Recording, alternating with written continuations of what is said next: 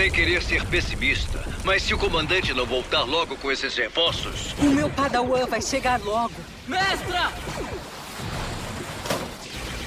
Voltei. Eu tô aqui. Caleb, onde é que estão os reforços? Não se preocupa. Estão bem atrás de mim. Ah, cadê eles? Caleb. Confia em mim.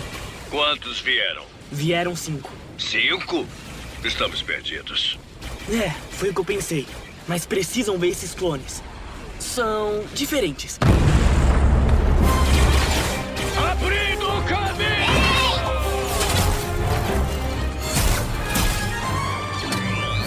Não acredito. É a Força Clone 99.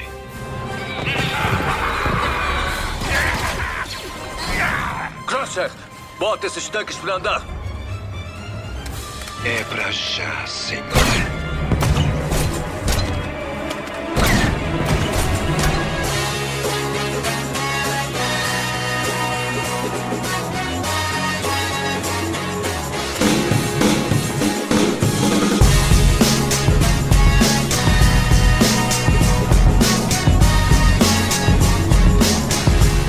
Bem-vindos, senhoras e senhores, a mais um podcast que vai falar sobre filmes e séries de TV. Nós somos os podcastinadores. Eu sou o Gustavo Guimarães e aqui comigo, aprendendo a contar de 1 a 9 na ordem correta, estão Fernando Caruso. Fala, galera. Sempre um prazer falar de Star Wars com essa galera aqui. né? Realmente um negócio que não precisa da menor força pra gente fazer isso. E eu tô feliz de estar aqui diante do que será provavelmente a primeira dona de um restaurante a Kylo do Brasil.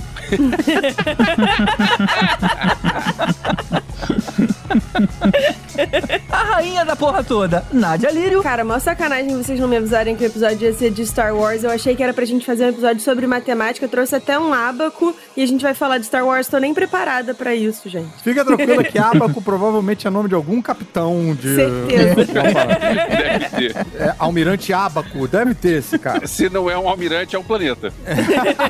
Se fosse Abacu, eu ainda tinha mais certeza que era de Star Wars mesmo. É, aí com certeza era Star Wars. Aí Star era Wars, né? canônico, não era nem Legend. Tibério Velasquez. Eu só fiquei chateado com esse tema que me falaram que só entra Canon e eu, minha máquina é Nikon da Sony, não ia. Rapaz, a gente já tá já na raspa do tacho, né? Já chegamos nesse ponto. e eu, Vécio Parente.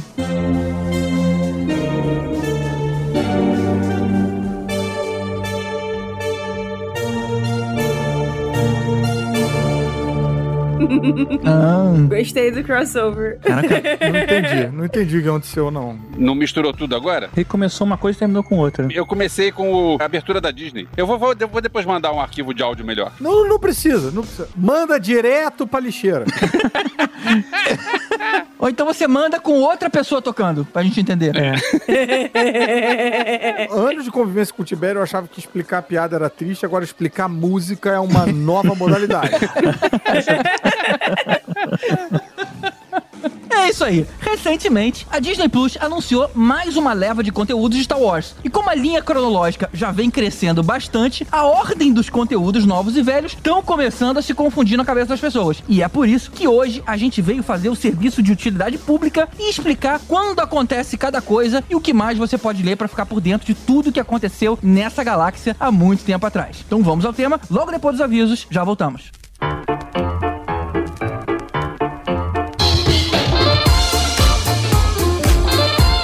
Opa, opa, o aviso de hoje é bem curtinho. O recado vem do Caruso, ele diz pra gente que ele teve lá de novo no Passaporte Orlando, mas dessa vez pra falar da abertura do Avengers Campus, uma área temática na Califórnia só pros heróis da Marvel. Olha que legal, nem sabia disso. O endereço vai estar aqui no post, como sempre. E eu aproveito pra te lembrar, você tá acompanhando as podcastina dicas que a gente tem dado lá no Instagram? Se não, volta e meia tem coisa legal lá. O Caruso, por exemplo, acabou de recomendar The Tick, a Nádia vem com Black Sails, o Tibério com Full Metal Alchemist Brotherhood, eu tento te convencer a ver a brasileira Hard e o Elvis, o filme Meu Pai. Então, se você tá aí ávido pra assistir alguma coisa, fica ligado lá, que sempre tem sugestões interessantes junto com uma explicação, né? Por que aquilo ali merece sua atenção. E antes da gente ir pro tema, vamos agradecer os nossos padrinhos, aqueles caras que estão pagando essa conta pra você ouvir esse episódio. Então, muito obrigado a todos eles, especialmente aos nossos iodas: Mário Rocha, Sérgio Salvador, Marcelo Petego, Fábio Matos, Eduardo Starling, Ricardo Pires Ferreira, Camila Gildo, Renato Veiga, Camila Nabuco, Mariana Fernanda Marinoni e Milena Barbosa, aos Super Saiyajins Alexandre Bom, Fábio Bentes e Marcelo Parreira, aos Mestres dos Magos Ricardo Varoto, Bruno Mancini, Hugo Fagundes, Tatiana Karlovic, Mariana Herrera, Marcos Especa e Josué Gentil, e ao nosso Thanos, Lucas Lima. Muito obrigado a eles e a todos os outros padrinhos que contribuem com qualquer valor. Então, se você gosta desse projeto, considere dar um pulinho lá em padrim.com.br barra podcastinadores e fazer uma contribuição periódica de qualquer valor. Isso é muito, muito importante para que a gente consiga cobrir os custos fixos necessários para a gente ter um programa nessa qualidade, beleza? Então vamos falar de Star Wars, porque fazia tempo que a gente não fazia isso. Ah, e um detalhe, a trilha sonora de hoje tá épica. Então faz um favor para você, ouve com fone de ouvido.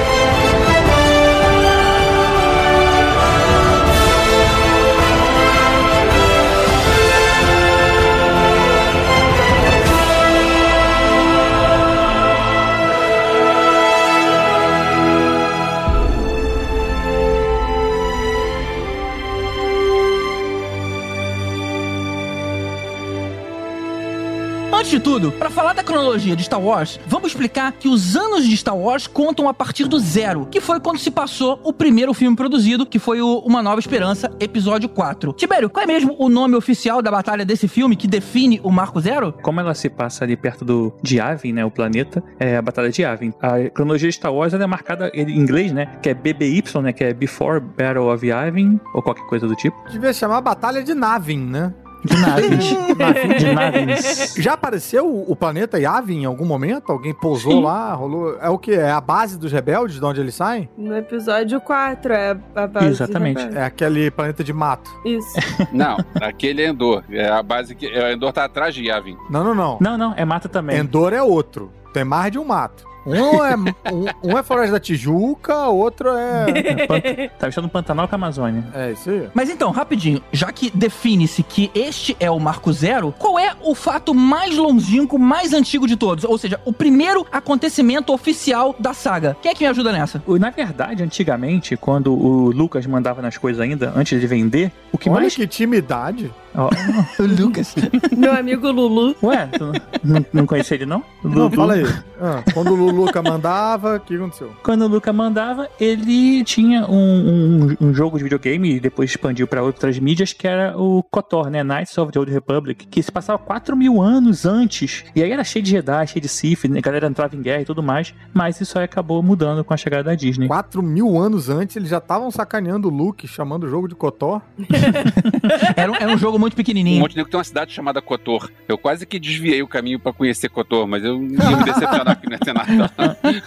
Eu achei por um momento que o Elvest estivesse sacaneando a Fernanda Montenegro, que, tipo, ela existia já na época do Knights of the Old Republic. Eu fiquei, caraca, ousado. Vacilação. Vacilação. Mas hoje eu tô feliz porque hoje eu vou participar do bloco de quadrinhos porque eu li Dark Empire! Mentira! Eu li Dark Empire! Eu achei que você ia falar, hoje eu tô feliz que eu matei o presidente.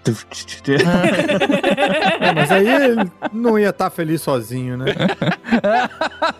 Mas você leu Dark Empire? Eu li Dark Empire. Olha, Peraí, vamos valorizar esse momento aqui. Era a época que não tinha outras coisas de Star Wars, então eu li Dark Empire, eu li O Herdeiros do Império, eu li Shadows of the Empire, li um monte de coisa. Não vi. Porra, então o que a gente precisa fazer pro Elvis ler mais quadrinhos é acabar com as outras mídias. É só isso.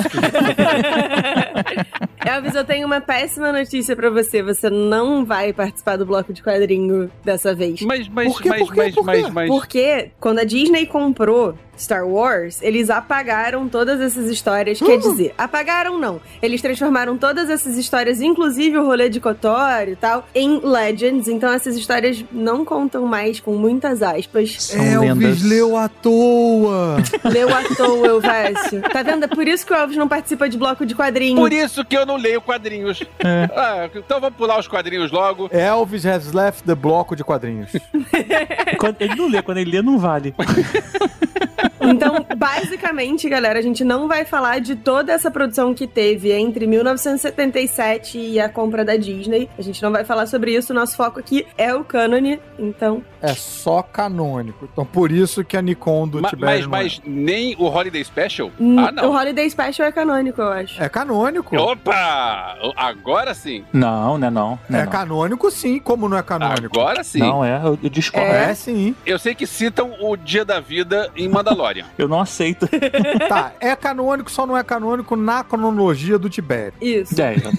Mas o ouvinte que tá querendo se guiar pelo que é canônico ou não é, saiba que é canônico. Então, pelo que a gente pode concluir aqui, o material mais antigo, não é mais aquele de 4 mil anos antes do, do Marco Zero, é o de 232 BBY? De- BBY? Essa é, é, a- é, É, Before Battle of Yavin. Ok, BBY. É, você pode chamar de Ab, que é em português. É, Yavin. Antes da Batalha de Yavin. O High Republic, essa era, né, que se passa entre de 300 anos antes até 82 anos antes, ela, na verdade, é, um- é uma época de ouro aí do Jedi, né? Ela, agora é realmente a informação que a gente tem mais antiga desse universo, de acordo com o novo canon da Disney. E tá saindo por acaso, e coincidentemente, ou não, na verdade é, é o material mais recente lançado, né? Uhum. O- é a coisa mais antiga que tem, mas é o material mais recente lançado. É o mais recente. Normal, né? No, no universo Star Wars é assim que funciona. O coisa mais recente é o mais antigo, o mais antigo é o mais recente. Mas botaram o Yoda pra contar, dá nisso. Pois é. uma coisa que é muito legal desse rolê todo da High Republic é que, como é uma era de ouro, ele é também um período de expansão da República para a orla exterior, para os planetas mais distantes e tal. Então a gente, na verdade, enxerga, a gente assiste a República sendo constituída e construída como a gente veio a conhecer. E os Jedi desse período. Mas assiste, entre aspas, né? Não, é ler, né? Ler e ver nos quadrinhos, Lê. mas assiste nesse sentido. Acompanha. Acompanha, isso. Obrigada. E o que eu acho mais bacana, na verdade, é que os Jedi são muito mais é, glamurosos nessa época. Olha aí. Glamurosos! Rainha da força! É muito bacana, assim, a roupa é muito diferente, a, a maneira como eles lidam com a força é diamante. muito diferente. Eu, sério, tô apaixonada pelo período da High Republic. Se você quer ver o auge do Jedi, é lá. Mas vem cá, é livro, né? Livro e quadrinhos. Livro e quadrinho. Mas quando você diz do visual e tal e tal, então você tá falando dos quadrinhos. Aí entrou um artista pra desenhar isso ou o livro tá ilustrado, tá com, tipo, indicações e tal? Na capa tem, tem os desenhos, mas, mas, assim, quadrinhos. Vou abrir meu coração aqui com vocês. Sei que eu estou entre membros do conselho, talvez eu não devesse estar fazendo isso aqui com esse grupo em particular. Vou julgar, hein? Mas eu tenho dificuldade na hora de ler os livros de Star Wars, porque os autores.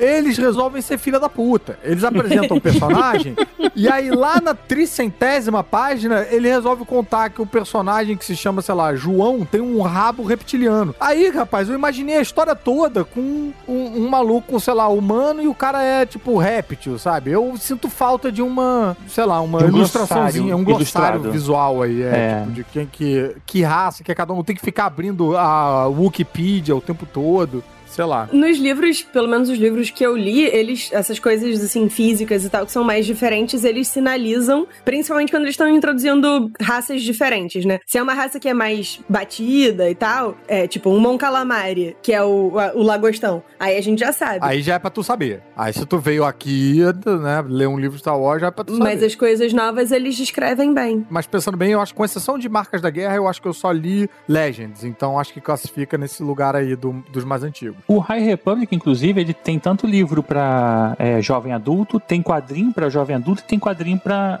adulto. Então tem vários. é, estão tentando pegar o máximo de público aí possível. É, criança E- pequena, tem de tudo. Criança, E é. vem cá, isso saiu aqui no Brasil? Alguma editora já pegou esses livros? O quadrinho Panini vai sair agora em junho e julho, cara. É, Uhum. os livros eu acho que ainda. Eu acho que a gente tá meio órfão de livro. Os livros estão quicando, né? Porque eles estavam com a Aleph, a Aleph perdeu Não tão mais. os é. direitos, aí agora não, não- ninguém pegou. É, Então tá. E por falar em material interessante que não saiu por aqui, uma coisa que é recente no nosso cânone são os audiodramas. E tem um livro muito legal que se passa já bem mais próximo da, da saga Skywalker, né? Que é o Doku Jedi Lost, que conta toda a história. Doku, é, eu não consigo chamar nem de Dukan, nem de Dooku. Eu chamo de Doku. Vamos chamar de Abaco.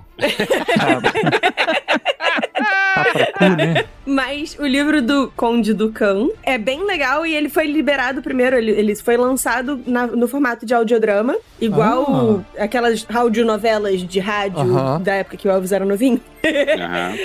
E a- é, é o mesmo ator fazendo tudo ou tem atores diferentes pra fazer as vozes Não, diferentes? são vários atores. Não, é um elenco É inteiro. o elenco inteiro, maneiro. Que nem o Sandman, né? O Sandman do Isso. podcast do, da Amazon. Maneiro. A dica de quem quiser ouvir tá na, na Amazon Audible. E se você se inscrever no Audible, você ganha direito a um livro de graça. Aí você pode pegar ele e cancela Olha o. Audible antes de eles cobrarem a primeira fatura no mês seguinte e você tem um livro pra você ler de graça. Caramba, cheio dos macetes aí, cara. Caraca, bacana, bacana. Mas um aviso, é, não tem legenda no áudio, tá, galera?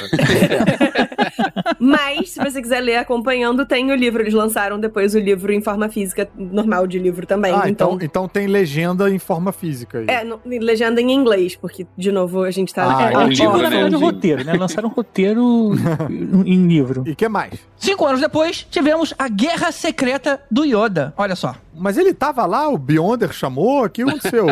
É, é secreto mesmo, né? Porque ele tava escondido ali. É, no- The Secret War, né? Por que você acha que os Skrulls são verdes? Safadinho esse Yoda. Tá misturando os universos aí. Não tô misturando, não. Tá tudo com a mesma empresa. Na época do Legend eu gostava muito das coisas que se falavam antes, assim, da- do episódio 1, né? Porque, assim, resumindo rápido, o George Lucas não deixava ninguém escrever nem contar nada de nenhuma história antes do episódio 4 da história do Yavin, né? Porque ele talvez fosse fazer os livros, é, os filmes, e não queria ninguém contando nenhuma história pra estragar e, e bater. Deixou aquele espaço aberto ali. Tinha esse boato que rolava entre os fãs de que ele um dia vai fazer isso. Tanto que Kotor podia, porque era 4 mil anos antes. E aí, quando ele lançaram, lançou os filmes novos, de 99, 97, ele anunciou, ele deixou escrever coisa que se passava antes. E aí a, a Disney veio e matou tudo isso pra gente. Tipo, tinha coisa lá contando a história do Plo Koon, Kid Admund, né? E aquela galera toda lá, os Jedi. E não tem. E aí agora, é, nos quadrinhos de Star Wars, que na verdade se passa nos dias entre o episódio 4 e 5, tem um arco muito legal, que é o Luke lendo um livro que é The Journal of Ben Kenobi, que é um livro que o, o Ben Kenobi escreve em Tatooine Nossa, sobre umas tinha um histórias dele. jornal. É. Ele lendo esse livro, o The Journal of Ben Kenobi. Ele conta uma aventura, inclusive, na época que ele era padawan ainda do Qui-Gon e tal, e, e o Luke, ele- a gente tem três coisas acontecendo ao mesmo tempo. É o Luke lendo o livro e procurando as coisas onde o Yoda foi nessa história, o Ben escrevendo e o Yoda revivendo, indo num planeta que tem um gigante e tudo mais, aí depois o, o, o Luke chega nesse mesmo lugar, é bem Nossa, legal. tem tipo três linhas temporais, assim, narrativas. Isso, é, vai, é, é bem Que legal. doideira. E uma dúvida, nesse momento aí do arco do Yoda, ele era tipo saradão, motherfucker? Ele não é velho que nem a gente conheceu nos filmes, né? Então ele devia ser mais, sei lá, no, no auge da forma dele, Ele foi diminuindo por causa da idade, é isso? como todo ser humano, né? É, Mas mas você acha ele que ele é é ser humano, humano? Tá bom. A gente vê como o GG tem realmente uma dificuldade de entender a humanidade, né? Não, não tem. Oi, GG, ele, ele era, na verdade, grandão e fortão. Aí ele foi enfiando velhinho, encolhendo, encolhendo, encolhendo. Ainda mais quadrinho, né? Quadrinho gosta de colocar músculo em tudo. Como é que era visualmente o Yoda E, nesse e ainda manda um, como todo ser humano, pro Yoda, que é um gremlin. Fala, ah, tem bracinho, tem mãozinha, é tudo essa mesma porra aí. É só pra você pegar referência. O- essa história se passa cinco anos antes do episódio 1 só. Então o Yoda já era, já era assim. Ah, é. Então ele já era velho. Agora, no High Republic, o Yoda parece já boladão, mas é do mesmo tamanho. E, e velho ainda, porque. E velho, ele já era velho Ele já era 300 velho. anos antes. É, a gente sabe que ah, o que a gente tem de cronologia Yoda é bebê e velho. A gente pula de bebê pra velho. O que acontece ali no meio ainda tá pra ver. Mas faz sentido que ele seja velho mesmo. Eu tô lembrando agora que a, a gente sabe que a raça dele vive 800 anos. Então é muito pouco tempo ali, né? Não, não se passou 100. É, em High Republic ele tinha uns 500 e agora, nesse momento, ele já tinha quase uns 900 também. mas, é, usando essa, essa conta aí. Mas ele já era já estava perto dessa do final da idade. Eu fico muito feliz que não tem nenhum matemático no nosso episódio, É. porque hoje tá difícil. Como que 200 anos antes do Yoda tá com 900, ele tinha 500? Ele morre com 800 anos, mas ali ele tinha 900. É porque é, é que nem idade de cachorro, né? Isso. É. Eu Eu falei que tinha que trazer o abaco. O Yoda, dá pra ver pela cara que ele é metade chihuahua, entendeu? Ele- Mas olha só, vocês não estão sabendo qual o planeta que eu tô falando. Que depende do planeta, a rotação é maior, passa-se mais tempo, a quantidade de anos é menor ou maior. Pois é, ele pode viver 10 anos enquanto a gente vive um. Matematicamente falando, tá certo. E vocês não têm a impressão de que todo planeta em Star Wars é meio pequenininho? Porque os planetas normalmente são uma, Uma cidade, cidade só. só. Não tem país, não tem, um, sabe? Eu, tenho essa sensação. É fácil chegar de uma pra outra e tal. Então eu acho que tipo uns, pla- uns planetoides, assim. Tipo, Não, Tem né, um- não. cara. E, e ainda digo mais, a, a- a é igual em todos eles. Então, o Yoda, na verdade, tem tipo 90 anos. É só porque ele era de um planeta que girava rápido demais, é isso? Exatamente. Os planetas são meio pequeno príncipe, né? O cara andando assim em volta do planeta. Pequeno Príncipe, por exemplo, tinha 1500 quando acabou a história. Olha lá, tá vendo? cara, Pequeno Príncipe não é o Luke, de uma certa forma? E, Olha enfim, só. Bom, e aí, finalmente, 32 anos do Marco Zero, a gente tem o episódio 1 e aí, finalmente, o primeiro filme. Agora sim eu participo. É. Que é ruim. Episódio 2, então. E beleza, episódio 2, concordo, é ruim. Que é ruim também. Episódio 3, vamos. Não, não, cara. É ruim, é ruim porque a gente estava com a expectativa altíssima. Mas, pô, é legal tendo contato com aqueles primeiros personagens. Não é, não é de todo mal, não. Não, e a verdade é que a gente que é mais, né, Velho chato. velho chato, exatamente, é, tem essa lembrança, mas tem uma galera que entrou no universo pelo episódio 1, então Tem, tem a- sim. o mesmo carinho que a gente tem com Nova Esperança, Império Contra-Ataca e Retorno de Jedi, essa galera tem com esses filmes merda aí. Sacanagem. Não, mas ele apresenta, por exemplo, assim, a introdução aí, a gente vê a primeira vez o C3PO ainda, que não era nem douradinho, o R2D2 já existia, o Ben Kenobi, que era Obi-Wan ainda, o Anakin Skywalker, que ninguém sabia que o nome dele era Anakin Skywalker, só que era muito nerd, todo, pra todo mundo era Darth Vader, poucos sabiam o nome verdadeiro dele. O Darth Maul, que é a melhor coisa desse filme, e assim, e ficou tão bom que, O- que tentaram... o sabre duplo. O sabre duplo e a trilha sonora do. O George Lucas tentou fazer ele ser esquecido, mas a gente não deixou, inclusive ele depois vira importante pra caramba aí no futuro da saga. E a primeira trilha sonora com voz, não é? De, de Star Wars. Que É, antes é John verdade, Williams só é fazia verdade. O incidentalzão, né? Esse tem couro. Tinha o Laptinek no Retorno do Jedi, mas. eh, Eu, eu, eu falei isso até com vocês, vocês ficaram meio chocados com a minha observação, mas eu aproveito pra implicar com vocês de novo. Eu acho essa trilha sonora desses primeiros filmes, da primeira trilogia, mais impactante, que é a super clássica que a gente conhece aí do 4, 5, 6. Eu acho que Quem, os, cham- quem chamou esse cara aqui, E hein? ainda bem que tem edição, Quem- quem né? chama- o podcast quem chamou esse é, cara? tem edição, a gente pode. Isso aí vai entrar só no bloopers, né? Isso não vai fazer parte. né? ela é mais incômoda, sabe? Os outros são mais, talvez o Elvis possa falar disso, tem mais, digamos assim, acordes maiores. Essa são menores, eles ficam mais. Cara, é, o, o único tema que ficou marcante nesse filme aí, e só desse, porque dos outros dois não tem nenhum tema marcante, é o do Of the Fates. Porque o resto não. Pô, do outro efeito é incrível, cara. Não, não. Tem mais, tem mais música muito boa aqui. Não, cara, a música final é muito legal, cara. A festa em Nabu lá, quando acaba a batalha, pô. A musiquinha do chanceler também é interessante. Pô, tem muita coisa. Tem um monte de música boa, galera. Eu me arrepio, cara. É. Star Wars é, é insuportável por causa disso. Todas as trilhas são in- incríveis, fantásticas e extraordinárias. Não, não tem uma que dá ruim. É verdade. É, show. então o que a Nádia tá falando é que episódio 1 é pra gente assistir de olho fechado. Tipo isso. Abre o olho só na hora que aparece o Darth Maul, porque Daddy. Não, porque a luta dele é muito boa.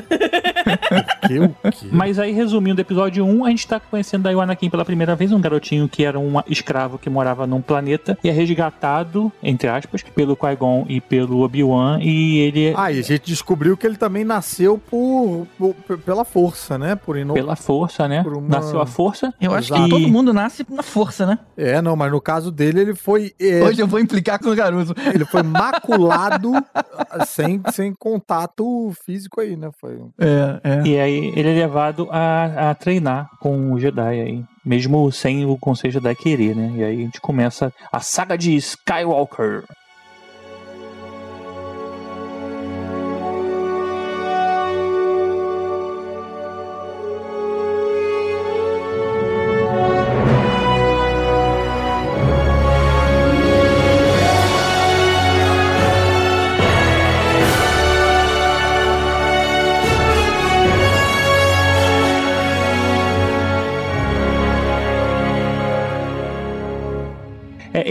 Episódio 1 e episódio 2, a gente não tem muito material, pelo menos que eu não li muito material canônico de Star Wars, né? A gente tinha coisa antiga, mas recentemente não tem. Mas eu queria citar aqui uns quadrinhos só, que tem um quadrinho que é Obi-Wan e Anakin, uma série que é Age of Republic, que são seis quadrinhos, cada um de um personagem diferente, três vilões e três heróis. Tudo canônico. Tudo canônico que se passa nesse período. E são legais, assim, só que são histórias curtinhas, né? O Obi-Wan Anakin é, é uma série de, sei lá, cinco edições, e Age of Republic são seis edições, sendo que três de cada, três heróis, três vilões, e aleatoriamente. Isso saiu no Brasil? Ainda não. Ainda não. Esse não saiu. Até onde a gente sabe, ainda não. Obi-Wan. Anakin talvez tenha saído, é, mas eu não tenho certeza pela Panini. Eu É, acho que não. Acho que não, né? Eu cheguei a procurar e não. Pois é. Uma chama Obi-Wan Anakin e a outra chama o quê? É Age of Republic. Age of Republic. É, o Age of Republic, eles fizeram uma trilogia de quadrinhos, que aí tem o Age of Republic, Age of Rebellion e Age of Resistance, então contando vilões e heróis de cada um dos três períodos da saga Skywalker. Então, episódios 1 a 3, Age of Republic, episódios 4 a 6, Age of Rebellion e episódios 7 a 9, Age of Resistance. São bem bons os quadrinhos. E com isso a gente faz aí a transição de episódio 1 para episódio 2, chegamos em episódio 2. Exatamente. Eu vi. Tá, episódio 2 é o episódio do piquenique no, no, no- no planetinha lá, né? Cara, não resume episódio 2 a isso, cara. Episódio 2 é o episódio do Eu Odeio Areia e, E do monstro fashionista. Monstro Fashionista. Isso. É, que, que faz um top pra amidala. Ah, Ah, sim. sim. Olha, eu vou te dizer que episódio 2, é, resumindo rapidinho minha, minha vida no episódio 2, eu vi sem saber de nada que eu tava indo no cinema. Eu simplesmente cheguei um dia e falei, pai, vamos ver, tá salvo o novo segundo filme de Star Wars. Eu não tinha ideia do que ia acontecer. E quando o Yoda puxa o sábio de luz pra lutar, eu, eu, Isso foi eu maneiro. surtei, eu fiquei em pé no cinema. tipo, então assim, Isso foi foi, um filme, ele foi um dos melhores filmes pra mim porque eu não sabia nada que ia acontecer. Então tudo pra mim foi legal. Quando você vai revendo, você vai prestando atenção nos detalhes, como esse relacionamento do Anakin com a Amidala, que não funciona muito bem e tudo mais. Mas É. assim, eu uma as guerras clônicas que eu tanto ouvi falar no final desse filme, no cinema, cara, os minutos finais desse filme é sensacional. Esse foi o único filme do de Star Wars desse século que eu vi Elogio do Conselho Jedi. Porque eu tinha eu vi, eu vi o episódio 1 naquela pré-estreia clássica no Leblon, vi o episódio 3 já conhecia a galera. Esse 2 eu morava em Petrópolis e não conhecia ninguém da- ainda, então é, eu vi eu vi sozinho lá. Aham. É, você precisava dar uma passada em El Camino, que aí você viria com vários clones seus. Não é El Camino, é Caminho. Qual é o Camino. nome desse planeta? Caminho, Camino. Camino. É o Camino, é o carro do. Eu acho que El Camino foi um episódio de Breaking Bad. Eu achei que você tava procurando o caminho pra Eldorado, sei lá. Mas tem um carro também, acho que é, não, é o filme, é o filme do pós Breaking Bad, que é com o carro. Mas a gente também apresenta aqui no episódio 2 essa fazenda de clones que a gente entende que todo Stormtrooper é Boba Fett. Isso, não, todo Stormtrooper É é, verdade. Jango Fett. Não, do, tudo. Mas o Boba Fett é Jango Fett também, então. é, pois é. então todo pois é, Stormtrooper é, é é, tem Boba razão, Fett. tem razão. Semântica. Mas por algum motivo aí, algum defeito na clonagem, os Stormtroopers atiram mal e o Boba Fett atira bem. Não, cara, Stormtrooper não é um clone, filho. Não, os, os Clone Troopers todos atiram super bem. Os Stormtroopers que não são clone, aí eles são ruins de tiro. Ah. Ah, é. Atira É bem porque atira de pertinho na hora de Execute Order 66. Tá do lado. Não. Aí não tem como Não, errar. eles atiram bem porque eles têm atirando em robozinho lá que fica. Roger, Roger. É, Roger, Roger, né? Tipo. Eles atiram bem porque é muita gente contra muita gente. Aí é fácil de acertar. Mas olha só, a gente não tem óculos de episódio 2, vamos pular pro episódio 3.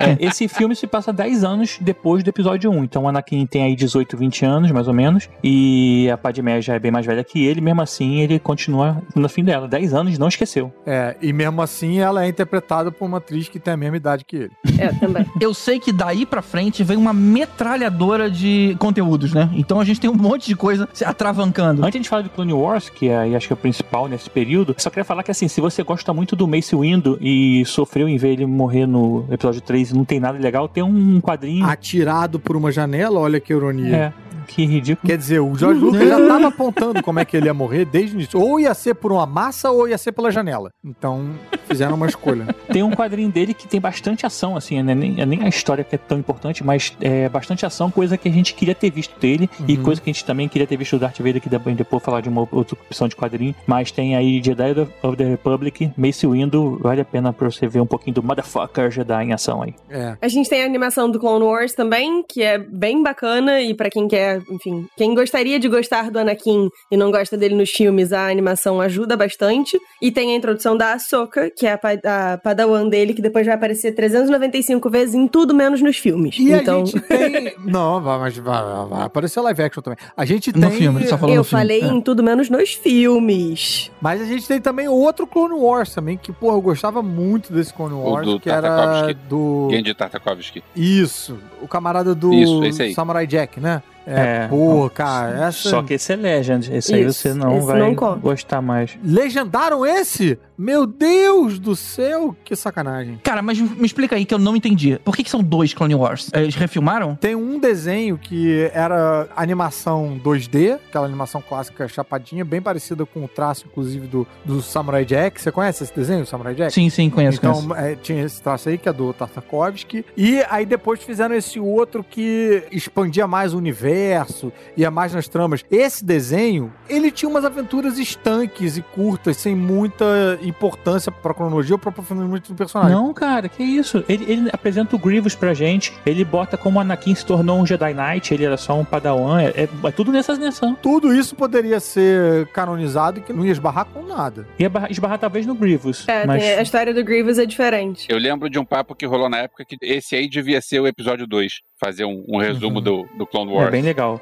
Mas não é, mas não é, não é canônico, então não tá valendo. Aí tem esse outro que é o tridimensional. Esse outro Clone Wars é uma série mais longeva que tem várias temporadas. E aí, rapaz, chega a níveis meio de novelinha mesmo, assim, de arco de personagem. De... O nosso foi, é, foi bem legal, assim, que a gente tem toda essa visão dos clones, né? Assim, eles começam a dar nome pros soldados, então a gente tem o Bly, tem o, o Code, né? E tem um. E isso foi bem legal, assim, pra E história. essa série, ela, ela faz uma legião de fãs, tanto que ela outras séries atendem esses fãs, como o Rebels tá conectado a Clone Wars e agora Bad Batch também tá conectado Isso. a Clone Wars e Rebels. É, É Rebels verdade. nem tanto, mas Bad Batch é diretamente conectado. Tanto, sim, não, é- aqueles personagens aparecem em Rebels. Não, sim, mas eles são, tipo, ultra secundários em Rebels. São, são, mas, mas tá lá, meio que mantendo a chama acesa. Quando nós, quando saiu, ele acabou na sexta temporada e não iria ter uma sétima. Então teve muito material que eles iriam meio que abandonar. E aí, o, na época até do Caixa Filmes ainda, eles resolveram criar uma coisa que eles chamaram de Clone Wars Legacy, que seria tipo uns spin-offs. Todo aquele arco da Soca e dos Bad Batch, por exemplo, que entrou só na última temporada, não iria entrar mais. Mas teve dois material que foi o Dark Disciple e o é, Darth Maul, Son of Datomir, eles viraram quadrinho e livro. E aí, aproveitando aí esses Clone Wars como se fosse spin-off. A história do Dark Disciple é bem legal porque ela avança um pouco mais na história da Asajj, que é uma personagem que é Isso. muito legal, muito querida pelos fãs, né? É uma assassina Sith que vai e volta em termos de posicionamento dela na escala caótico, neutro, mal, bom e tal. Enfim, é, um- é uma história muito boa. Eu recomendo muito pra quem gosta do personagem, é, é bem bom. Não, eu recomendo porque tem o Killan Voz e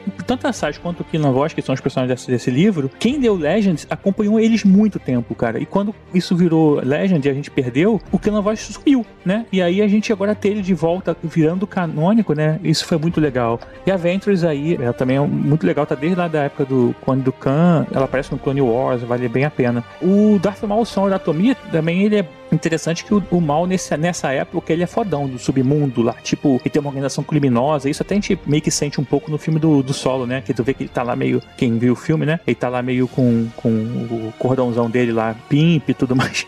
e assim, esse, essa história esse, é um quadrinho, é interessante que no final tem uma porradaria dele contra o Sidious, o Dooku, o Grievous e a Mother Tar Talking lá, aquela bruxa. Talzin. Talzin, é? E assim, a gente não vê isso em outro lugar, não tem outra opção assim, você nunca vai ver isso, nunca mais. Nunca mais. Bom, enquanto isso tá acontecendo, nesse mesmo período, nesse mesmo ano, tá rolando, finalmente, o episódio 3. A expectativa geral, todos os fãs nerds velhos que chegaram lá com todas as histórias prontas na sua cabeça foram se decepcionando aos poucos. Mas isso não é a história de todos os filmes, assim, eu achava que É. fosse. Sempre há uma primeira vez. Cara, eu preciso confessar que eu sou mais fã do episódio 1 do que do 2 e do 3. E eu sei que isso é uma coisa um pouco controversa no universo de fãs. Mas, cara, episódio 3 não clica pra mim. A entrega do Hayden Christensen fazendo a virada pro Darth Vader e tal. É tipo, brother, isso não me convence nem um pouco. O meu problema com o episódio 3 é que já existia uma história que todo mundo conhecia antes e você precisava linkar o que acontece no episódio 3 com o que aconteceria nos episódios 4, 5, 6. E a pessoa que resolveu fazer isso não, não fez um roteiro que linkava isso. É tipo assim, ah, o Yoda precisa ir pra Dagobah. Então tá, o que ele vai fazer? Ah, ele levou uma porrada e disse: Estou fugindo. Peraí, cara, tu não é o Yoda? Tu não é o, o, o cara? Por que, que vai fugir assim? Não, sabe? É, isso, isso incomoda a gente que é fã, mas eu, como eu acho que o Caruso falou aí no início, eu tenho amigos que a trilogia prequel é, é, tipo, transformaram eles em fãs, assim, eles em fãs. Então, é, gostam muito do 1, do 2 e do 3 principalmente também. Então, achou sensacional a luta final do Obi-Wan contra Anakin. A batalha no início do filme é muito legal, Sim, cara. muito legal, concordo, muito legal. É, a batalha inicial é bem legal. Toda a batalha de Star Wars acaba sendo bem legal, né? Então, assim, a gente até, como fã, a gente acaba criando na nossa cabeça todo o- link, né? Esse que o Elvis tava, o- tava explicando, mas, cara, é assim que decidiu que seja e assim será.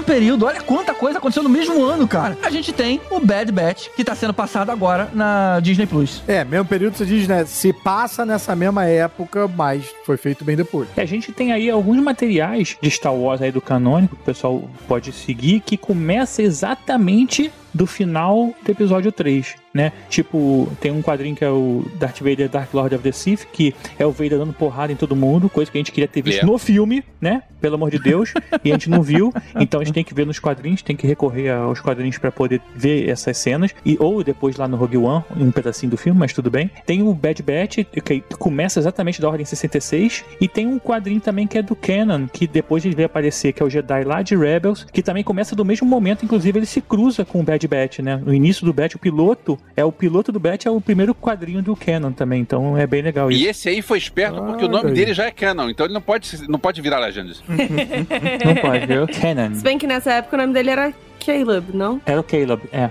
Ou é o contrário? Eu nunca sei, eu sempre confundo. É, Caleb é o, é o disfarce, né? Ele é o Canon Jarros. Não, Kanan é o disfarce. Então, Caleb é o verdadeiro. É, o nome dele é, é, o, é o Padawan nessa época ainda, e aí ele depois se torna o Jedi Kanan, whatever. Jarus. Jarus, Jarus, isso. Um ano depois, 18 anos antes do Marco Zero, a gente tem a história da Soca em livro. O legal dessa história da Ahsoka é É que que ela troca o cabelo. Cabelo- você tem a coleção de chapéu, chapéus. Ela troca o chapéu por um chapéu Desculpa, maior. Nádia, desculpa. Ai, eu tô tendo. É, como chama PTSD? Gatilho. É, vocês não vão Gatilho. esquecer isso nunca, cara. Nunca mais. A minha coisa favorita quando eu leio os livros, os quadrinhos e tal, é justamente essa coisa de ir preenchendo as lacunas das coisas que a gente ainda não conhecia, né? E esse livro da Soca, ele tem um pouco da fuga dela depois de toda a treta com Ordem 66 e tudo mais, até ela começar a trabalhar em um movimento de resistência ao Império naquilo que viria a ser a rebelião e tal. Então é muito bacana ver esses momentos que a gente sabe que aconteceram em alguma medida, mas eles sendo construídos ali no, no ambiente dos livros e dos quadrinhos. É, então, tem muita gente que é muito fã da Ahsoka e ficou, ah, pô, o que, que eu faço? Não tem material. Lê o livro da Ahsoka, que é muito, muito, muito bom. Ele preenche a lacuna entre Clone Wars e Rebels. Tem umas pequenas diferenças, assim, claro, entre as histórias que a gente conheceu no, nas séries e o, o livro, mas é porque essa coisa de Star Wars de contar as histórias de maneira não linear, então sai uma série, depois o livro, aí depois o quadrinho, e aí antes tinha um desenho animado de sei lá o que, fica um pouco confuso. Então, às vezes, eles dão uma errada em algumas coisas, mas nada que afete profundamente a história como um todo. E é, é muito bom esse livro. 10 de 10. A gente tem logo depois é, o, um jogo de videogame, né? Quem aí também é fã de jogos, que é canônico, que é o Fa- Fallen Order, e tem um quadrinho que meio que seta o, aí, o que vai acontecer, né? Conta a história lá do mestre, da mestre, do Call, do Cal Cal, que é o, o Fallen Order Dark Temple, que é um quadrinho, e depois, é, nessa época, tem o Fallen Order, que é a história dele, que é um, é um padawan que foge da Ordem 66 e começa a viver aí catando escombro né? E aí tem até a participação do Sol Guerreira, né? Que agora começa a aparecer em um monte de lugar, né? O Sol Guerreira vira uma peça-chave aí. É, sua, sua guerreira tá pra tudo quanto é canto no- nesse período. Virou é arroz muito de bom. festa. Vir- é, arroz de festa. Todo tipo de material canônico tem um pouquinho do só. É incrível. Eu não acho que ele interfere muito na cronologia, mas é uma opção aí de jogar um material que, que vale. É, é um jogo bem maneiro, assim. A a história que eles contam é bem legal. Explora um pouco sobre como é que funciona a força, explora um pouco desse lore mais místico e tal. E tem toda essa questão de como é que tá o Império no momento pré-rebelião. É, é bem legal. Eu gosto muito. E tem a inclusão dos Inquisidores, que são personagens que vão ser muito importantes na série animada de Rebels. Então, se você quiser ver eles de perto e ter a chance de enfrentar eles, é um excelente mecanismo também. Você falou do Império, é o que a gente tá vendo em Bad Batch, né? Que é, é a- como o Império tá dominando, trocando aí a República por, por ele, né? Trocando a moeda, trocando a forma de controlar, né? É, porque o Bad Batch é mais próximo, né? O Bad Batch é, é emendado na Ordem 66 e o Fallen Order já é uns 10 anos Um depois. pouquinho mais pra frente. É. Não, não, é cinco anos depois. São cinco só? Só cinco. Gente, esse menino Cal Kestis tomou, sei lá, um biotônico fontora, né? Porque do nada era um pivete, um molecão. Aquela que nunca teve filhos e, portanto, não sabe como é que criança cresce. É, igual o GG também não sabe como cresce o, a marca do Yoda, então não, na verdade não cresce, né? Como diminui, né? Pior. Então, no período de 13 a 10 anos antes da Batalha de Yavin, a gente tem um filme injustiçado pelas massas, que é Han Solo. Concordo. E que a, e que a. Nádia defende com unhas e dentes. Eu também defendo. Defendo com unhas e dentes. Eu, eu defendo também, viu? Não com unhas e dentes, mas eu defendo. Eu acho que é uma boa, boa sessão da tarde, um filme legal. É, é Me surpreendi divertidinho. com o ator. Eu com certeza veria a trilogia Han Solo. Com certeza veria. Com certeza. Mas, enfim, muito nerd chorão atrapalhou aí esse nosso sonho. Infelizmente. É verdade. Eles começaram a espalhar algumas coisas do próprio Han Solo e dos personagens que aparecem no filme em, em também com material canônico por aí, livros e quadrinhos. O pessoal que estiver lendo aí pode acabar achando alguma coisa aí. É, recentemente teve uma aparição da Kira. É, Eu ia falar isso, mas eu não queria dar spoiler.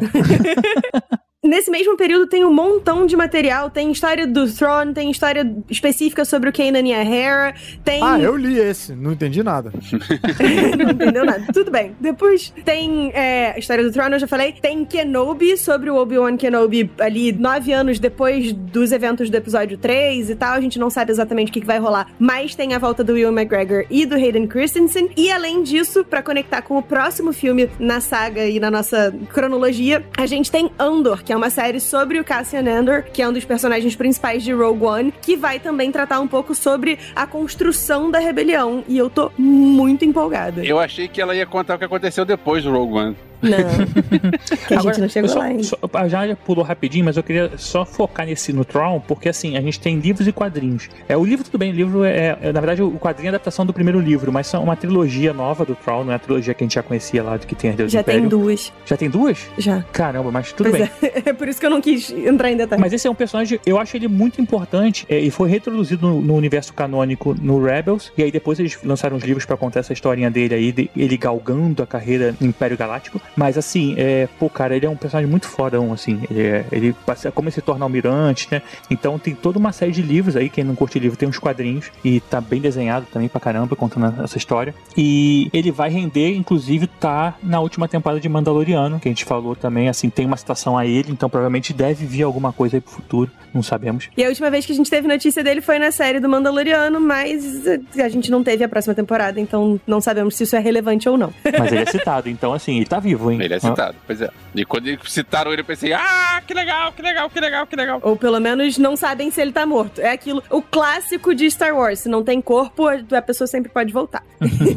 Vamos lá, e três anos antes só, tamo quase lá, tem o livro da Princesa Leia, A Princesa de Alderan. Esse livro é bem legal porque é a Leia, assim, claro, a Leia no episódio 4 era adolescente, então ela é mais adolescente ainda, e ela lidando um pouco com uma sensação de que os pais dela estão escondendo coisas dela, porque eles estão, porque eles estão envolvidos com a rebelião. É uma história teen. É, não é uma história teen propriamente dito, mas ela é adolescente e tem essa coisa assim de dela primeiro, é, se preparando para assumir publicamente o papel dela enquanto princesa de Alderan e tendo que lidar com essa, esse, essa sensação de insegurança e de, cara, tem alguma coisa errada, meus pais estão me deixando de lado e tal, porque na verdade eles estavam envolvidos com a rebelião e eles não queriam misturar ela. E aí é legal porque tem uma conexão meio que com a, a sensação de desconexão do próprio filho dela anos e anos depois de tipo, meus pais não ligam para mim porque estão ocupados construindo uma resistência, uma é, república e tal. Então eu, eu acho essa, esse paralelo interessante. É, isso ocorre em paralelo aí é, com- nesses anos aí em Rebels, né? É. Começa cinco anos antes da Batalha de Yavin e vai até exatamente o início lá do filme, né? Do episódio 4. Que é uma série muito boa e com a participação especial do Caruso. É, sim, é bem, é bem importante lembrar que a gente falou, ficou falando aí de Legends e canônico e tal. Vocês estão diante a uma pessoa canônica, tá? Eu, eu faço parte do universo Star Wars porque eu sou um dos personagens de Star Wars Rebels, canônico. Ninguém me legendou, não. Tá? Quer dizer, Legendário. Te Só que não. legendaram, mas não te fizeram legend. não, não, não legendaram porque eu faço a parte dublada, né? Então não precisa de legenda. Ah, é verdade. Não, mas deve poder botar dublado com legenda em francês, sei lá. Pode. Mas aí a, a legenda é de. Você imagina o desespero Inglês. do cara na França que vai botar dublado em português com legenda em francês, né? Tipo, o cara. Não vamos perder. Procurem lá Rebels dublado e preste atenção no Agente Carlos, que sou eu, sou eu, mas é É um completamente calo no diferente. do. Muita gente nem reconhece, porque fica fica tão. Ele tem uma outra vibe, né? Um outro jeito de falar, um outro ritmo e tal. Deu um trabalho aí pra, pra dublar isso. Nesse episódio eu vi o dublado pra ouvir, realmente não parece você não, Caruso. Porra, adorava fazer isso, cara. Eu acho. realmente não parece você, você fez um, um bom trabalho. Pô, obrigado, cara. Eu acho que eles me deram esse personagem porque eles acharam que o personagem não ia continuar. O personagem ficou até o final. e aí eu fui voltando lá pra. Foi, bem- foi bem maneiro, bem maneiro. E aí, na véspera do Marco Zero, um ano antes, a gente tem o que eu considero o melhor filme da saga, o filme mais querido pra mim, que é Rogue One. É, na verdade, não é um ano, né? É tipo, é uma hora antes. É, 40, 10 minutos. É, não, a história é um pouco maior, né? Ele começa antes e termina exatamente junto com o início do episódio 4, né? É, eu me arrepio só de lembrar das cenas, cara. Puta, vou desligar esse episódio e vou assistir de novo. É, cara, Esse filme é, é bem bom. assim. Esse filme deu uma sensação de Star Wars de novo, né, cara? Sei lá. É, cara, puta. É, e o climinha de guerra, né? Porque assim, na verdade é um, filme, de, guerra. guerra. espacial. Guerra nas estrelas. Pronto. E tem uma galera bem legal, assim, os, os personagens, né, são importantes. Pois é, isso aumentou um pouco o meu desespero no final do filme, que, que bateu um pouco com a história, né? Você vê as pessoas morrendo. Eu tava gostando tanto daqueles personagens, e só em saber que eles iam morrer ali e não iam mais continuar, tava me dando nervoso. Eu falei, cara, não é possível. Tem que sobrar alguém, tem que sobrar alguém. De todos esses, esses personagens que eu tô adorando, alguém tem que ficar vivo. E aí no final, só, só a Leia que sobra ali no, no finalzinho. Esse filme tem a K2SO e eu, eu acho impressionante como O Star. Wars ela tem é, o É. robô e é impressionante como Star Wars consegue fazer você se importar mais com os robôs do que com até com os humanos, cara. E todo robô no Star Wars morrendo, sei lá, ele agora, depois lá Não, no e filme é, do solo. E é maneiro, né, cara? Os robôs são maneiros. É, cara. Você essa- pensa, tipo, cara, depois de, de, sei lá, de BB-8, não tem como ter outro robô O- maneiro. E tem, cara. Todos os robôs são maneiros. A gente pulou o Chopper do Rebels, que é maneiro também. Também. Eu acho que tirando ah, essa robô e o, o Chirrute, é, os outros personagens, ah, pode morrer, tudo bem. não, não diga isso, não diga isso, cara. Tá todo mundo bem ali. Eu- o Chirrute foi, doeu, doeu. É, mas ele tava perdido que nem segue um tiroteio, né? E, e tem o, o outro lá que também o cara é, ficou surdo depois e fez o filme depois tocando bateria, né? Não é isso? The Sound of Metal. Concor... É ganhou o Oscar. Ganhou o Oscar. Não, ganhou não. Concorreu ao Oscar. Concorreu ao Oscar. Agora, pô, o filme pegou todo mundo de surpresa no cinema com aquela cena final. Cara, Duas que cena sequências, né, que pegaram a galera de surpresa. No final foi o Darth Vader, no final né, daquela cena, a famosa, a já famosa cena do corredor, e a entrega do pendrive pra Princesa Leia ali, com ela virando e tal, e, e, bicho, aquilo ali É, cara, nossa. Me arrebatou arrependi legal, de cara. novo aqui, cara.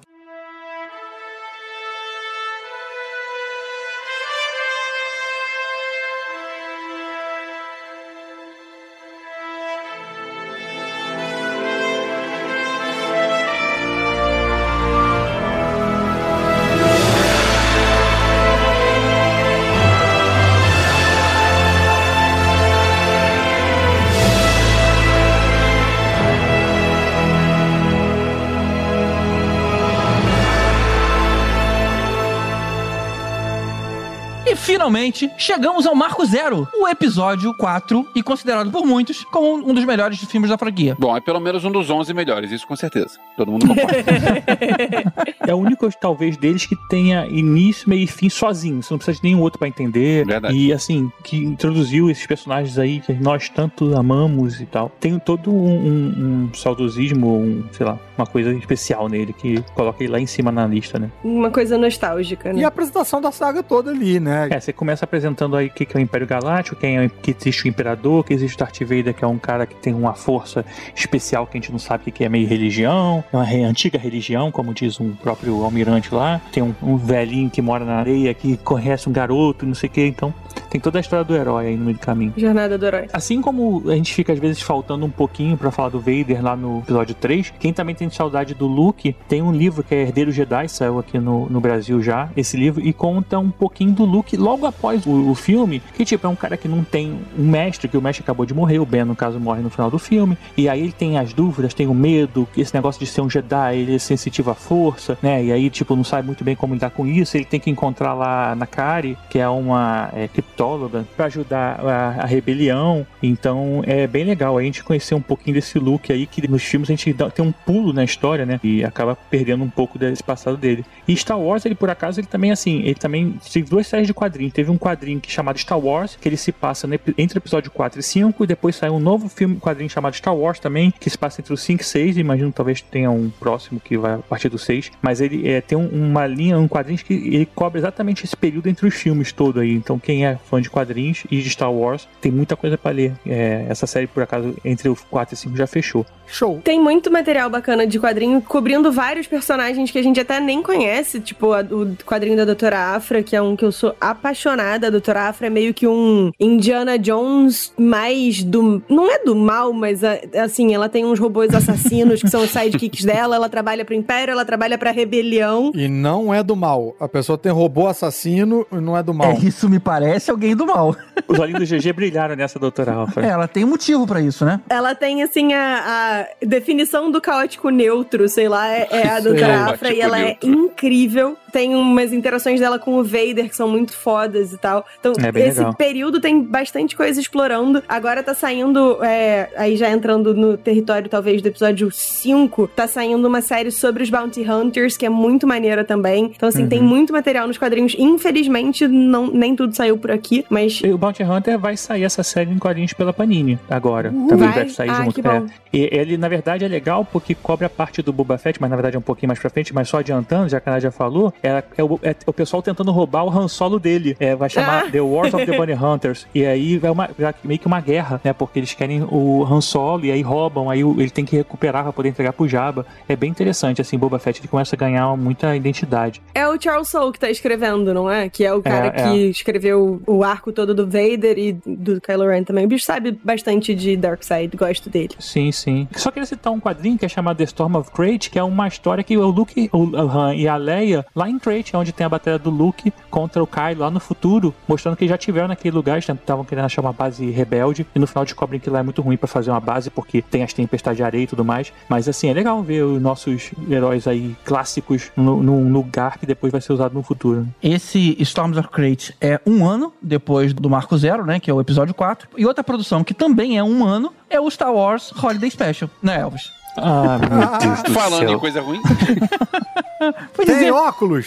é constrangedor demais isso. Mas é canônico, fazer o quê, né, cara? Não é canônico, cara. Eu acho que não é. eu já falei, o Holiday Special tem uma coisa que, que se salva, que é a introdução do Boba Fett. Você tem o Boba Fett, tem um desenho animado no meio do Holiday Special que introduz pra gente quem é o Boba Fett, antes de Antes aparecer. dele aparecer, antes dele né? aparecer no filme. Então, vale pra alguma coisa. Agora, o filme inteiro é um lixo, é assim, tem coisas que são constrangedoras de tão ruins. Tipo o Chewbacca voltando pra casa, né? E aí a casa dele parece família dinossauro. É, não, não dá pra chamar de filme, né, cara? Pô, é tipo assim, a gente precisa de tempo, a gente precisa passar tempo. Então o que que faz? Aí o filho do Chewbacca vai liga uma televisão lá que ele tem pra ver uns, um pessoal fazendo acrobacia de holograma. Cara, que coisa tosca. Mas assim, é tosco, tosco raiz, sabe? É muito, muito tosco.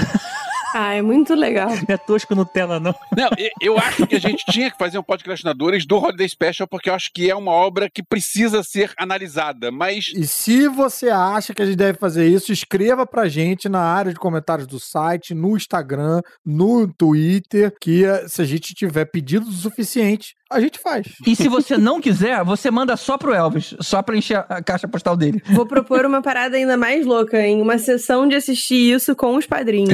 Cara, vamos, vamos, vamos marcar uma sessão, Nádia, com os padrinhos? Vamos, vai Vamos, ser muito beleza. divertido. Vai ser muito maneiro. Então pronto, se você quer assistir o Holiday Special e tal, vira padrinho, a gente marca, vai ser irado. Digo mais, acho que a gente tem que fazer um downplay do Holiday Special. Fazer o Holiday Special. Eita, cruzes. Deixa eu explicar o negócio que a Nádia falou agora. Nem todo padrinho precisa assistir o Holiday Special, tá? Que a gente ia perder padrinho agora. É, então a gente vai estar espantando. Não, eu né? falei, se você quiser assistir o Holiday Special com a gente, vira padrinho. É outro rolê. Mas agora a gente vai falar do melhor filme de Star Wars ever, que é o episódio 5, Império Contra-Ataca. Império Contra-Ataca. Concordo com o Tibério, esse é o melhor filme. É o melhor dirigido, melhor atuação, melhor em tudo. É, rapaz. Lembrando que é o ano 3 depois do Marco Zero. Exatamente. O melhor em atuação, eu tô aqui. Não sei. Mas esse, pelo menos, tinha um diretor de verdade, não era o George Lucas falando, nem nada do tipo, né? Pois é, eu não vou dizer que é o Verdade. melhor em atuação, mas eu vou dizer que é o melhor em condução. Porque é um filme que Isso. ele começa com tudo dando errado, termina com tudo dando errado. E, cara, é um ele tem um ritmo que é muito bom e ele é muito bem construído. É tudo, tudo funciona redondinho até hoje. É, mas não incomoda as mudanças que ele fez no, no conceito geral? Tipo, segurar o sabre com uma mão só é, e lutar como se fosse um capa-espada. É, isso é tão diferente do restante da saga. Você acha que o Luke perdeu a mão ali?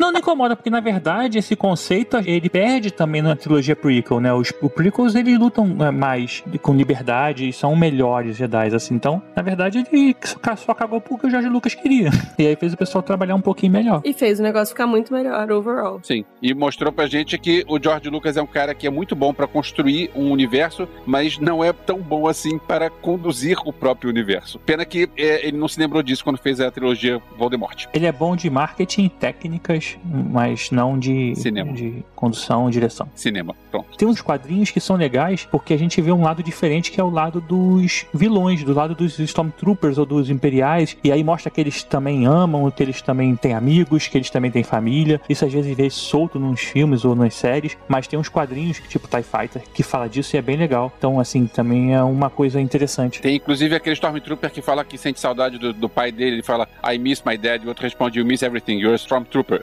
É, isso é um meme.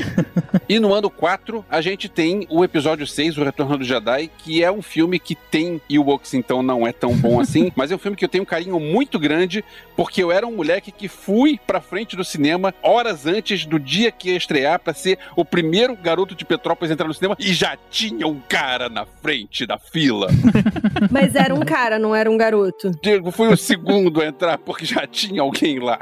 Mas é um filme que eu tenho um carinho muito grande porque é, eu era moleque e vi isso e eu achava o máximo os Ewoks. Então, assim, eu- o Star Wars é, é, é pra esse público, né? A gente é, é velho chato e reclama, mas é, é, pra mim foi muito legal. E o episódio 6, enquanto você é novo, ele era melhor pra mim quando eu era criança. Quando eu fui crescendo, cada vez que eu fui ficando mais velho, eu fui gostando menos dele, achando mais bobo. É.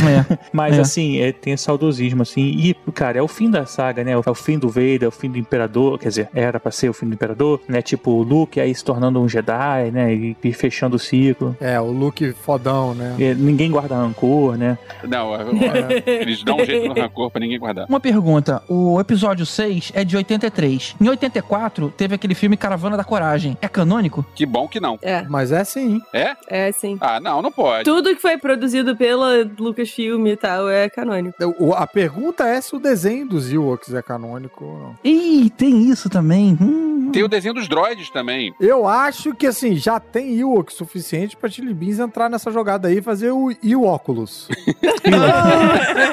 Faz uma parceria com a Apple. E é maneiro que ele vem com um, um narizinho, um focinhozinho no meio das lentes, assim, ia ser bacana. Vai dar super certo, cara. Todo mundo vai usar. Ah, cara. Mas o, o- será que Droids também é canônico? Era um desenho que tinha, não sei se vocês lembram também. Droids é que nem o desenho dos Ewoks, é da mesma, da mesma época. É, se vale um, vale todo, olha aí, hein? Agora, tinha o Caravana da Coragem e tinha um outro filme também. Foram dois filmes. Um deles passou no cinema aqui como se. Eles venderam pra gente como se fosse a continuação. Quando chegou, fui ao cinema e não era continuação porcaria nenhuma. E, e o outro nem passou aqui. Vi depois em DVD. Veja bem, tudo depende do seu conceito de continuação. É no mesmo universo e é depois, então é a continuação.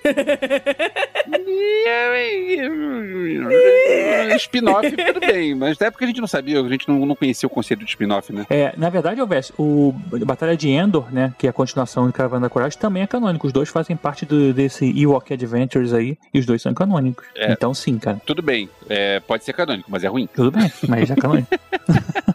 É, a gente falou de Holiday Special, né? Ok. Por isso que o bichinho tem Il no nome. Emendando no episódio 6, tem Império Despedaçado, Shatter Empire, que é um quadrinho do Greg Hooker, que é amigo aí do Caruso, deve conhecer. Brotherzão. E, na verdade, ele tem o finalzinho da Batalha de Endor, e a gente vai seguindo a, a vida da Sarah Bay nesse período, que é vai ser a mãe do Paul Dameron, depois a gente descobre isso. E ela vai seguindo um pouquinho com o Luke, um pouquinho com a Leia, passa pelo Han Solo, então a gente vai vendo os personagens como é que foi, o que acontece exatamente depois que acaba o filme. Pô, e o Greg Rucka escreve bem, cara. Eu não sabia que era ele que fazia isso aí, não, cara. Tava na minha lista, já vai subir pra... É, esse quadrinho é bem bacana. E a Panini lançou ele aqui, né? Lançou, lançou. Lançou junto com os outros materiais aí, pra, como se fosse assim, você lê antes de ver o episódio 7. Seria mais ou menos por aí. E com isso a gente também tem marcas da guerra nesse mesmo intuito, de ser antes do despertar da força. É, Marcas da Guerra que conta a história da Batalha de Jakku, já que sou eu que falo sempre as, as coisas com os nomes estranhos. Marcas da Guerra tem todo o setup para a Batalha de Jakku. É um dos poucos livros que tem uma trilha sonora também bem marcante, que é o Jaco é bom! É bom! Cruz, credo. Essa parada não vai sair da minha cabeça. Calma, minha gente, é só o planeta bem longeão. Ai, meu Deus do céu. A gente nem convidou o Lesbão pra esse episódio. Hum, Cara, e agora a gente tem a felicidade de ter Mandalorian, uma das coisas mais legais em live action feitas nos últimos tempos. O, o Mandalorian Yes. é legal porque ele tem uma galera que fala bem da trilogia nova, tem uma galera que fala mal da trilogia nova, tem o pessoal que defende um, defende outro, e todo mundo defende Mandalorian. É verdade, Assim, é tipo, verdade. agradou todo mundo. Ah, mas eu não gosto. Mas eu gosto de Mandalorian. Ah, mas tal coisa é ruim. Mas eu gosto de Mandalorian. Todo mundo gosta de Mandalorian. Quando tá começando a discutir com outro fã de Star Wars, começa a falar em Mandalorian, todo mundo fica amigo e se abraça. Isso.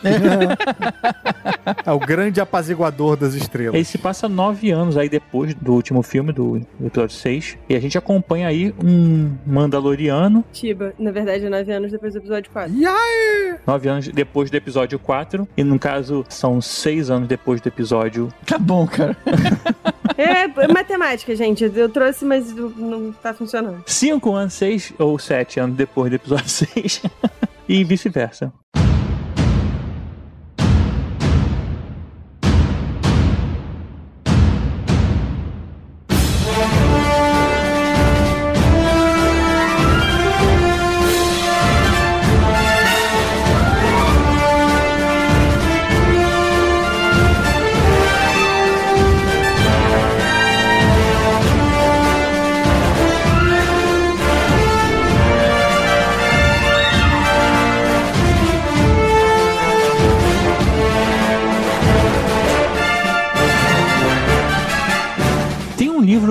Legal que se passa pouco antes aí do episódio 7, né, que seta aí o início da primeira ordem, inclusive, que é Bloodline, que eu li graças a Nádia aí que me obrigou, me falando isso. Reclamei, falei pra caramba na sua orelha até você ler. É, e eu li ele no audiolivro, porque eu ia pro trabalho ouvindo ele, assim, é, ouvindo no carro. É, se passa 28 anos depois da Batalha de Yavin. É história da Leia, cara, como senadora, é, ainda casada com Ram, e assim, um pouco longe ainda do seu filho Kylo, que tá treinando lá com Luke, mas ela tendo que se virar lá, sendo badass pra poder conseguir aí liderar a, a República na época, né, e, e tentando chegar em algum lugar e vendo que tem um- uns problemas no caminho, que talvez tenha alguma força do mal ressurgindo na galáxia. É muito interessante aí, é um, pra quem quer saber o início da primeira ordem, como é que é o surgimentozinho ali, ficou bem legal, vale bem a pena. E tem um dos meus detalhes favoritos em relação à Leia que eu sempre falo, que é o fato de que existe um cartel de gangsters que adora ela e, e tem muito muito respeito por ela porque ela matou o Jabba the Hutt e eles chamam É ela de verdade. Leia Hutt Slayer, a The Hutt matadora de Slayer, né? Hutt. Maneiro. E é Muito incrível. legal. Um dia eu ainda vou tatuar isso na minha perna, em algum lugar, que é, sério, muito, muito foda. É, The Hutt Slayer, né? É muito legal. Pra mim, isso é muito simbólico porque pega aquela coisa da princesa Leia de escravo e tal, que sempre foi uma coisa do olhar muito masculino e, e recontextualiza, né? Eu acho incrível Leia Huttslayer pra sempre e sempre. Nunca mais é a Leia escrava, não. É, e dá pra lançar um livro de dieta, né? Cortando as gordurinhas. Em paralelo a essa história, tem o The Rise of Kylo Ren, que já é um quadrinho que conta aí a virada do Kylo Ren pro lado sombrio, que a, a Nadia aí tenta salvar o Kylo Ren de qualquer jeito. Conta aí, Nadia. Eu não tento nada. Quem fez isso foi a Lucasfilm. Eu só tinha certeza do- de que, que eles iam fazer, porque, né, storytelling é uma parada que existe. Mas a gente vê que, na verdade, foi induzido pro caminho que ele foi e tudo mais. Então, dá um, com uma contextualização aí no Kylo Ren, coisa que às vezes fica meio perdido só nos filmes, né? É legal essa, esse, É, esse eu lembro que eu me senti muito, sei lá, traída no episódio 9, porque esse quadrinho, a primeira edição saiu no dia da cabine, e que era o dia também da pré-estreia e tal. Então eu comprei no Kindle e fui pra cabine lendo o quadrinho, e aí o quadrinho todo assim, ah, ele foi induzido, não foi ele que matou os padawans, não sei o que, não sei o que, não sei o que, não sei o que. Falei, ah, beleza, tô tranquila. Aí chega no filme ele morre, eu... "Hum, Sacanagem, sacanagem. Eu preferia que ele morresse vilão. então, nunca mais vou me recuperar. Mas tudo bem. Então bora pro episódio 7. 34 anos depois do Marco Zero. Pra mim, é o melhor dos filmes dos novos. Me julguem. Não, não, você tá certo. Eu gosto também. Eu julgo. Mas a Nádia tá errada. Tô nada, eu sou a rainha da porra toda, eu tenho sempre razão. A, a minha história com esse filme foi a seguinte: eu, quando terminei de ver o Retorno Jedi no cinema, eu queria ver uma continuação, claro, e eu fiquei decepcionado, claro, quando eu vi o Caravana da Coragem, porque eu achei que seria uma continuação. E depois eu vi a trilogia, a trilogia Voldemort, que não era aquilo. E esse filme foi o que eu tava esperando desde 83. Quando eu saí do cinema Dom Pedro e vi o Retorno do Jedi, eu pensei, cara, finalmente eu consegui ver a- o filme que eu queria ver. Eu gostei muito do episódio 7. Muito, muito. É, gostei também. Gostei Eu também. também gostei bastante do episódio 7. É um dos meus favoritos, não é o melhor de todos, na minha opinião. Pra você, é um, do- é um dos 11 favoritos? É, é um dos 11 favoritos. Não, mas é um dos que tá mais no alto da lista de favoritos, assim. Cara, mas eu, sei lá, a Ray eu acho sensacional, o BB-8 eu acho sensacional, o Stormtrooper que desiste de ser Stormtrooper eu acho sensacional. É. Eu, eu adorei tudo que foi apresentado ali nesse, nesse episódio. É, E o visual todo remete muito e, e fala com a, a nossa nostalgia e tal, né? Então é, Uhum. é bem bom, bem bom. É, ele foi feito de propósito pra pegar a gente, né? Ele tem um monte de, de coisinhas da trilogia clássica, né? Tinha uma- um quadrinho na época que era um adulto entrando pra ver o episódio 7 e saindo uma criança. Porque É era, bem isso isso. era eu. Sabe, eu voltei aos meus 14 anos de idade quando eu vi o, o- aquilo. Eu achei o máximo aquilo. 14 não, tinha 12 né? Mas foi o que você falou, cara. Ah, o J.J. Abrams fez de propósito, foi pra pegar a gente. Um monte de referência importante pra, pra emocionar. Depois a história não evoluiu com a, com a qualidade que a gente queria. Mas esse foi o retorno ao universo que nos deu a satisfação que a primeira prequel não deu. E eu acho que ele fez isso de fazer essa cama com as referências, com a nostal- nostalgia e tal. Mas, bicho, quem conduziu foram os personagens novos, cara. Eu Uhum. tava É. pirando com a Ray, com o BB-8 e com, pô, aí você tá com a minha E com o jaqueta. Kylo Ren também, cara. Tudo isso. E, e essas referências ficavam mais ali num lugar mais, é, é, mais ornamental, assim, vamos dizer. E esse filme, que era o filme do Han Solo, aí acaba ele morrendo no filme, né? Que a gente. É o fim do primeiro Ah, é, tinha da isso, trilogia, né? Porra. Da, da, da trilogia clássica, o primeiro dos três a ir embora. E pra deixar a gente aí chateado. Hashtag chateado. Cara, é, eu fiquei triste, mas eu achei a cena bonita. A cena é bonita. Sim, a cena é linda. Doeu, foi dolorido.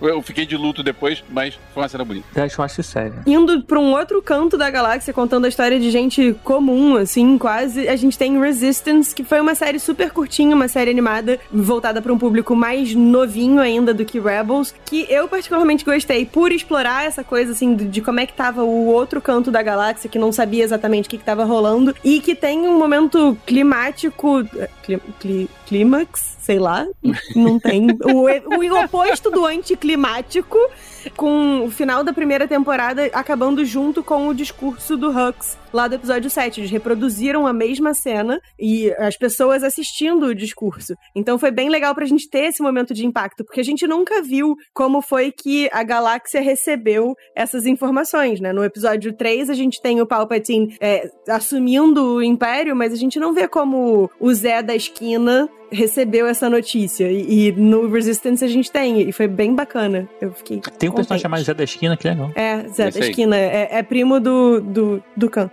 Zé da Esquina Walker, né? Isso. Nesse período aí tem um quadrinho também, aproveitando, que é o da Capitão Phasma, que mostra ela fugindo lá da destruição da Starkiller e meio que tentando apagar um pouquinho do rastro dela, porque se você a gente lembrar ela que deixou, acabou é, ajudando a abaixar os escudos, né, pra Starkiller ser destruída, e mostrando aí também ela sendo B10 aí, dando um, um sarrafo numa galera e não... A Fasma teve livro também, não teve? Teve, teve um livro muito bom que saiu em português aqui no Brasil, é, que conta também. ela sendo muito, muito badass antes dela chegar na, na primeira ordem e mostra também o quão maligno ela e o Hux podem ser. Então, recomendo 10 de 10 também. Não vou dar spoiler do porquê. É, mas o livro ele, ele se passa antes do episódio 7, esse- o quadrinho se passa depois, então assim, mas já é complemento, vale. E também, aí no meio do caminho, tem a, também a introdução da parte temática da Disney, que é o Galaxy Edge, que vem seguido de livro e quadrinho também. Eu conheço uma pessoa que já foi lá, uma amiga minha, a Nádia. Sim!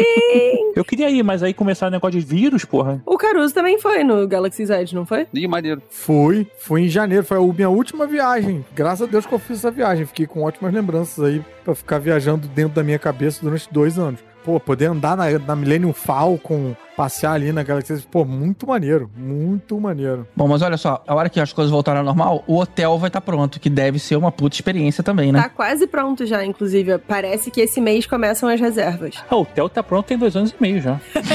Outro hotel. Ah, hotel, ah, tá. O hotel você só pode ficar três dias, quatro dias, tem uma coisa assim. Você não pode fazer a sua viagem. É, você fica acho que dois dias, mas é porque tem toda uma aventura e tal. Porque tem isso, o parque e o hotel são a- uma atração e são canônicos. Então, tecnicamente, se você já foi ao parque, você é um personagem canônico também. Porque você interagiu com as coisas e tal. E eles lançaram um livro, uma série de livros que falam um pouco sobre e- esse planeta novo que é Batu, pra contextualizar. E tem uma personagem que só existe nesses livros, que é a Vai Muradi, que você encontra com ela no, no parque. Que é bem, bem legal. aí. Então, peraí. Então, eu fui no, no Galaxy Edge, então eu sou duplamente canônico. Duplamente canônico. Poxa, se esse podcast desse dinheiro, a gente podia bancar todo mundo ir junto, né? Ia ser Pra ir interessante. todo mundo pra Disney virar canônico. Ouviu, Lucas Chama? Tiribins leva a gente. Uma coisa que é legal é que esse período temporal do parque é entre os episódios 7 e 8, que são ali muito pertinho, e o 9, que é um, que tem um pulo de um ano, né? Então a gente tem Primeira Ordem, Ray, todo mundo um correndo atrás do outro. É bem maneiro. E aí agora a gente chega no episódio 8, que é o meu queridinho. Eu sei que eu sou a única pessoa que diz isso, mas eu acho que é o melhor de todos os filmes de Star Wars. Não é a única. É você e o Ryan Johnson. É, já somos dois e tô muito bem acompanhada, inclusive. Então, quando a gente tava falando do episódio 5, eu falei que eu não concordo em relação à atuação. Eu acho que no episódio 8 é onde a gente tem as melhores atuações, inclusive em relação ao Mark Hamill. As atuações são muito boas mesmo esse filme. E eu sou pra sempre apaixonada por esse filme. Eu não gosto da atuação da, da Daisy Ridley nesse filme, não. Não, é. Não, não, te incomodou? Eu não. Me não... incomodou. Eu achei ela um pouco, sei lá, apaga... eu achei ela tão carismática no filme anterior. Aí eu fui com essa sede ao pote ver o filme seguinte e achei ela meio, sei lá, meio batendo ponto ali. Mas o Finn também teve, sei lá, menos espaço nessa história toda, que eu também. Não, aqui ele tá no meio ainda, né? Ei, bah. A gente não vai falar sobre menos espaço quando a gente tem a Rose, que foi apagada completamente, né? E também achei que a, a Ray foi, nesse filme, relegada aí à função de refém, novamente. Que é típica do, dos personagens femininos. Um clichê do audiovisual. E ela que era, pô, no filme anterior foi tão fodona. Protagonizou aquela cena que já virou pra mim uma cena icônica do cinema, que é a curva do lightsaber. Pô, extremamente metafórico aquela cena ali. E aí, no filme seguinte, tá lá já algemadinha, ajoelhadinha, esperando o macho salvar, me deixou irritado. Discordo bastante, porque eu acho que ela é um exemplo de uma heroína que teve mais agência de todas. Ela foi, ela se levou até o lugar do cara. Ela falou: não, eu consigo trazer ele de volta. Ela, inclusive, conseguiu. Então, discordamos, mas vamos seguir em frente, porque isso é papo pra um outro momento. Confirmando, né? Então a gente tem 34 anos depois o episódio 7 e 8, e um ano depois, ou seja, 35 anos depois do Marco Zero, aqui o final da saga, o episódio 9. É o que a gente tem de mais recente, não, né? É mais recente, né? Porque se passa no passado, mas em mais recente, cronologicamente, é o episódio 9. Não tem material posterior a isso ainda, né? Vai, sei lá, o que, que eles vão, vão tratar. Então, eles costumam segurar bem esse tipo de coisa. Tipo, ah, quando eu não sei o que, que eu vou fazer, então não- ninguém escreve nada pra poder não ter confusão depois, não ter conflito. A gente tem também o surgimento de um material paralelo aí, que não é exatamente canônico, mas faz parte também, que é a imensa quantidade de memes do Kylo Ren sem camisa. Peito quadrado. A trilogia Sequel, ela acabou não sendo muito bem o que foi planejado inicialmente, mas no final a gente vai ter esses bons personagens aí, como a Rey, o Kylo, que, assim, a gente vai ter aí, provavelmente, acredito, alguns materiais ainda canônicos lançados no meio do caminho que a gente pode aí suprir nossa necessidade de conhecer melhor sobre eles. Eu acho que ficou pouco, cara. Eu queria mais da Rey, queria mais do Kylo, sabe? E do fim, então, principalmente, do Paul. O Paul tem, na verdade, um quadrinho inteiro dele, que é Que é início, meio e fim. aí muito bom. É, mostra muito esse lado assim, não tem muito Jedi, não tem essas coisas, né? Esses quadrinhos acabam voltando muito pra parte dos pilotos e tal, e, e aventuras desse nível, assim. É muito legal. É, o The Rise of Kylo Ren que a gente falou também, precisava ter mais coisa também. E da Rey, cara, eu queria muito conhecer. Não, e convenhamos, né, cara? Chega de conteúdo embolado ali no meio, né? Pô, vamos pro final, até porque o final tem espaço, né? Não, não vai ter nenhuma contradição com nada que foi feito. É tudo terreno livre. É. Então, deveria ter uma liberdade maior pra se falar depois do episódio 9. mas teoricamente, espaço a gente tem em todos os filmes, né? Guerra nas Estrelas. É, mas depois do episódio 9 eles não querem, né? Porque de repente querem lançar um filme novo, então o George Lucas fez isso no passado eles fazem agora. Vamos, segura até aqui, porque daqui pra frente a gente não sabe o que, vai ser essa Rey Skywalker, vamos tratar isso depois com calma, vamos pensar aqui o que, que a gente vai fazer, então não vamos escrever nada. É, mas, mas disseram também que não vai ter mais nada, né? Que acabou e acabou. É, a saga Skywalker acabou porque acabaram os Skywalkers, né? Sim, é, exatamente. Mas assim, é, o que eles vão fazer, eles não querem que atropele uma é, coisa que eles estão pensando e planejando. Então, tá certo mesmo. Pô, Hum. espera um pouquinho, vamos contar outras histórias. Tem muita história pra ser contada. Já foi ótimo. Assim, a gente não falou um monte de material, principalmente material que é lançado para jovens adultos e pra e crianças, que acho que a gente acabou não lendo. Então a gente também não dá pra recomendar e falar muito sobre eles. A gente é muita gente. A gente, nós aqui, só a Nádia que leu. E, então, assim, acho que vale a galera procurar aí o material de Star Wars, onde você conseguir no Audible. Tem muita coisa pra gente ler aí pra poder suprir essa necessidade de Star Wars, que às vezes fica um pouquinho aí sem. Tipo, agora a gente só tem Bad Bad rolando uma vez por semana. Tá muito difícil, cara, viver dessa forma. Cara, eu vivi o, o intervalo entre o Retorno do Jedi e a trilogia prequel uma vez por semana. E você não ficou mal acostumado agora? Eu, ter, eu estaria completamente mal acostumado. Mas peraí, foram vários anos com filmes todo ano e agora tem série? Cara, tá bom. Que legal. Eu, eu tô feliz. Então, cara, eu quero série e filme, e quadrinho, e livro, e jogo. Podia ser pior, eu também passei essa época. Em 97 eu ficava assistindo, reassistindo a fita até arrebentar. Isso, é a fita verde. Todos nós compramos a fita verde na Mesbla. Essa fita verde mesmo, inclusive, ela amadureceu e apodreceu. Putz, não, parou, parou, chega. Ela ficou azul, ela virou Blu-ray. Só piora.